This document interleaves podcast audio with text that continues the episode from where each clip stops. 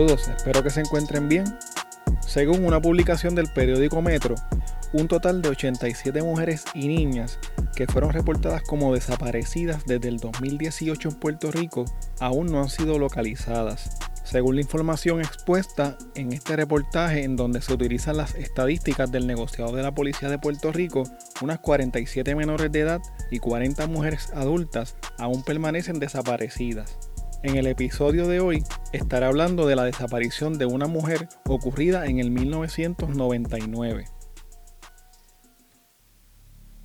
La información que pude conseguir del caso es bastante limitada, por lo que en su mayoría se basa en las declaraciones que hizo el agente de la policía retirado Miguel Rivera Alcázar en varios medios de comunicación, principalmente en una entrevista con la periodista Bárbara Figueroa de Primera Hora y varias entrevistas con el periodista Miguel Rivera Puy del periódico El Vocero de Puerto Rico.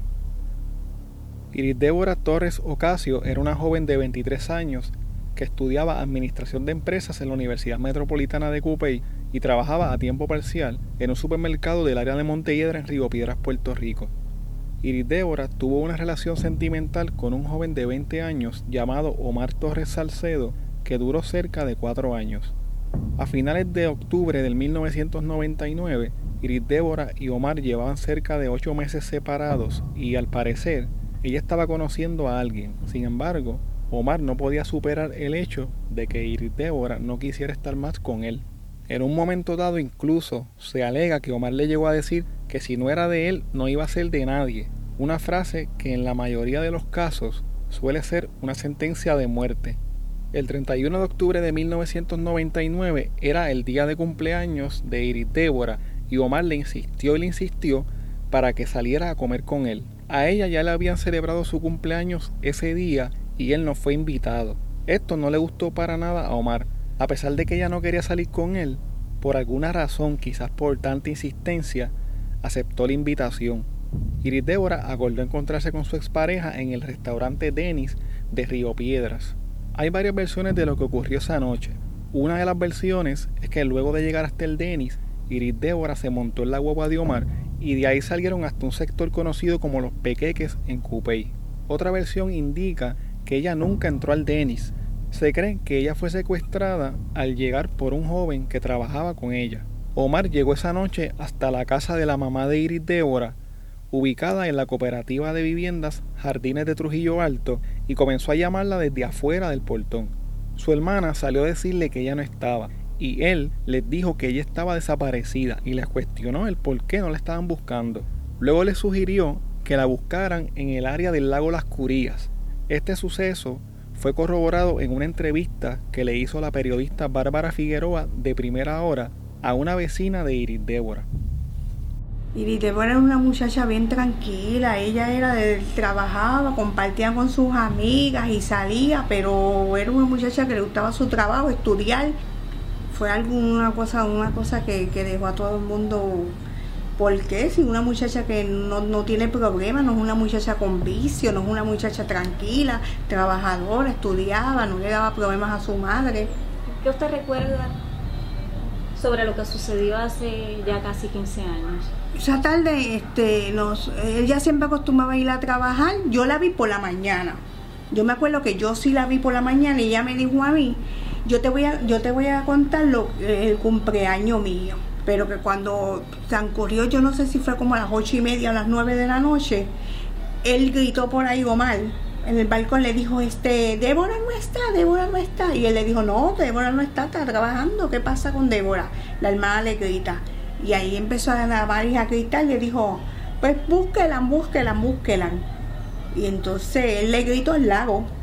Y entonces ella quería salir esa noche y yo le dije, no, Damari, eso es un peligro, eso debe ser bien oscuro, uno no sabe dónde es eso.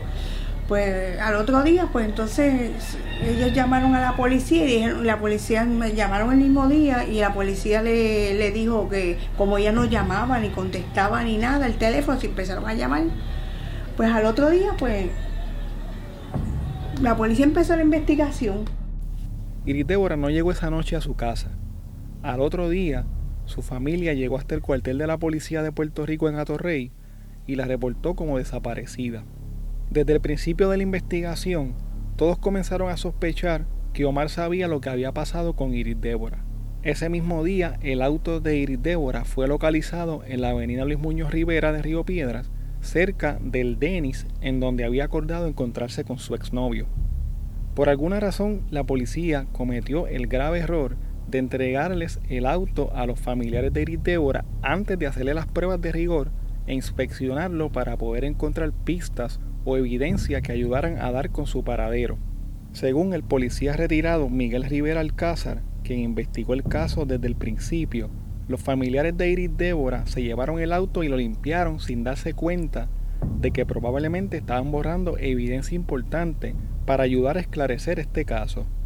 En el baúl del auto, los familiares de Iris Débora encontraron una soga con nudos y amarres, se percataron de que el retrovisor del auto estaba roto y además había una toalla mojada con arena y sangre, la cual ellos botaron por alguna razón.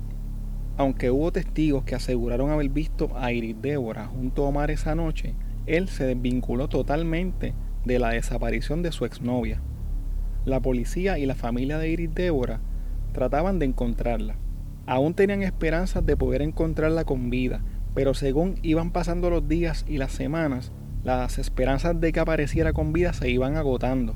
La policía tenía la teoría de que Iris Débora había sido asesinada y abandonada en el área cercana al lago Las Curias en Cupey, debido a que allí se encontraron algunas de sus pertenencias. Entre las cosas que se encontraron cerca del lago había una pulsera, algunos de los regalos de cumpleaños que ella había recibido y unas latas de salchichas sin abrir que ella había comprado el día de su desaparición. La búsqueda del cuerpo de Iris Débora se concentró en el área del lago Las Curías. Se utilizaron buzos de la policía durante la búsqueda pero no lograron encontrarla.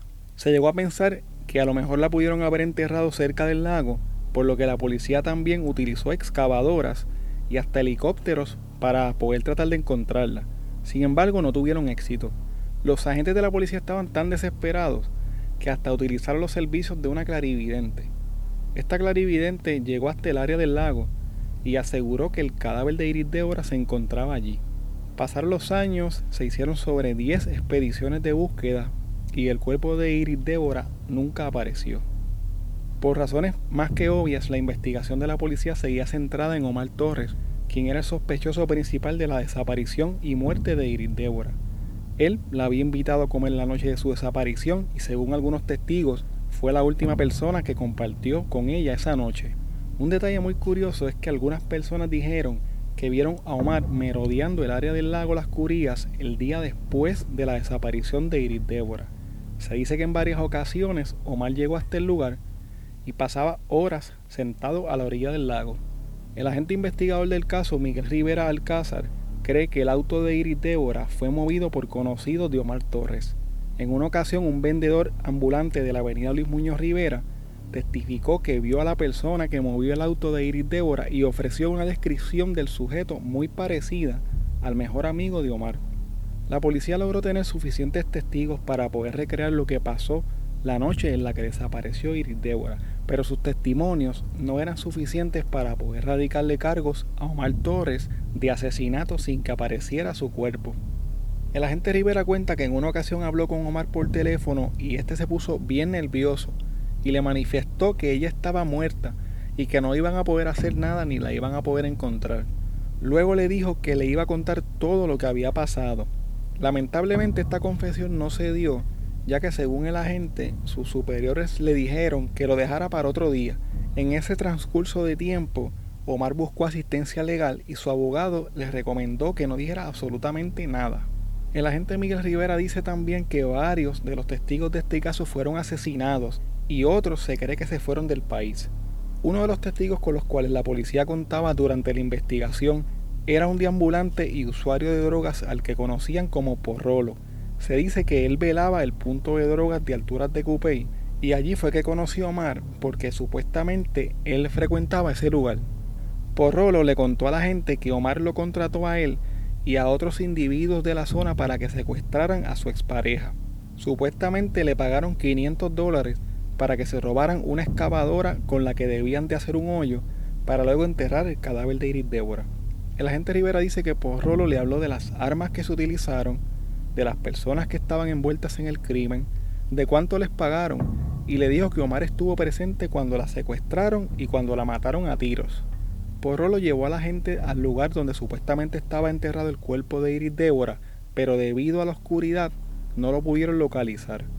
El agente recopiló los datos y según cuenta recibió instrucciones para que citara a Porrolo para el día siguiente con el fin de tomarle una declaración jurada para luego regresar a la escena del crimen y al lugar en donde supuestamente había sido enterrada Iris Débora.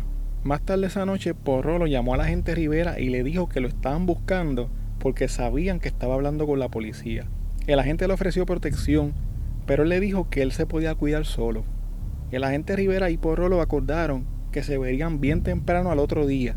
Sin embargo, el encuentro nunca se dio, porque Porrolo fue asesinado y tirado en una zanja en el camino Los Serranos en Cupey.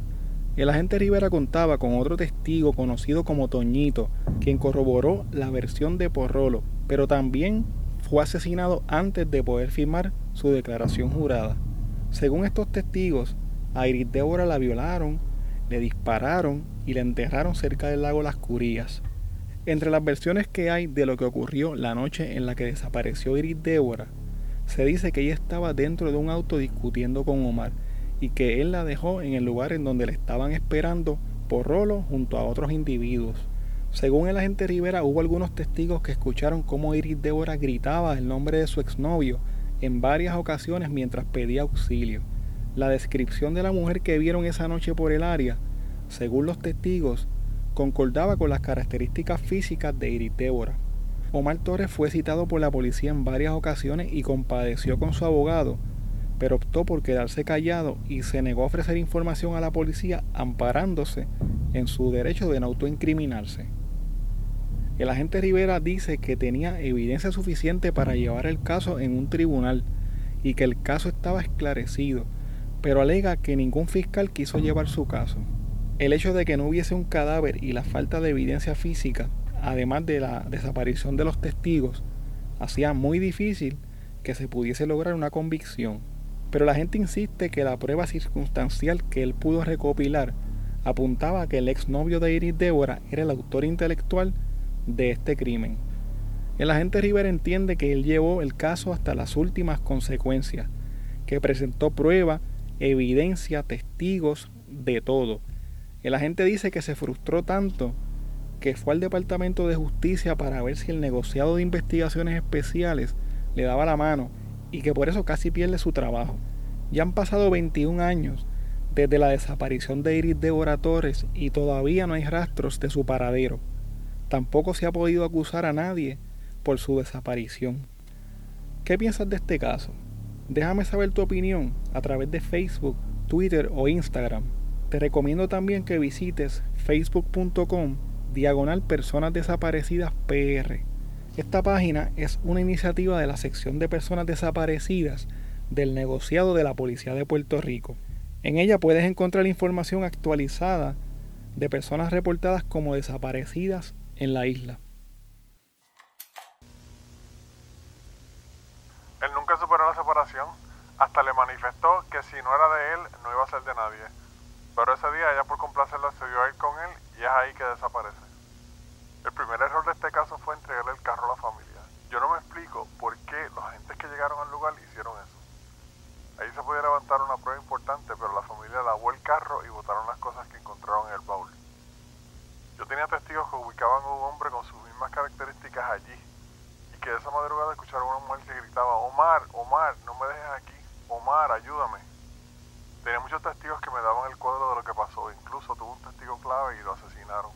Él me habló de las armas, de las personas que estaban envueltas, de cuánto le pagaron y hasta me dijo que el novio estuvo presente cuando la secuestraron y vio cuando la mataron a tiros. Esos son los testigos que escuchó otro de los testigos que tenía. Esa noche él me llamó y me dijo, me están buscando, saben que hablé. Yo le ofrecí protección, pero él me dijo que no, que se podía cuidar solo y acordamos vernos al otro día bien temprano. Pero ese encuentro nunca se dio porque amaneció muerta en una zanja. Entiendo que llevé el caso hasta las últimas consecuencias. Presenté pruebas, evidencia, traje testigos, ¿qué no hice? Al final me frustré tanto que fui al Departamento de Justicia para ver si el negociado de investigaciones especiales me ayudaba, pero por poco me cuesta el trabajo. Ningún fiscal quiso levantar el expediente.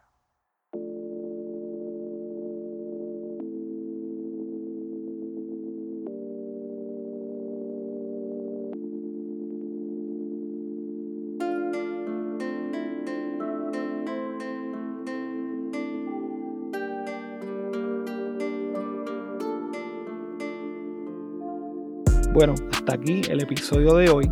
Recuerda que puedes contactarnos a través de crimepodpr.com. Síguenos en Facebook, Instagram y Twitter como CrimePodPR, en donde estaremos subiendo contenido relacionado a los temas con los que vamos a estar trabajando y sobre noticias de casos criminales principalmente. Recuerda también suscribirte a este podcast en tu aplicación favorita para podcast y compartirlo con las personas que conoces. También puedes apoyarnos a través de patreon.com diagonal crimepodpr en donde vas a tener acceso al contenido que utilizamos para poder hacer las investigaciones, como por ejemplo documentos, enlaces, fotos adicionales a las que subimos a las redes, videos, análisis de los casos, entre otras cosas que vamos a estar añadiendo poco a poco. Muchas gracias y hasta la próxima semana.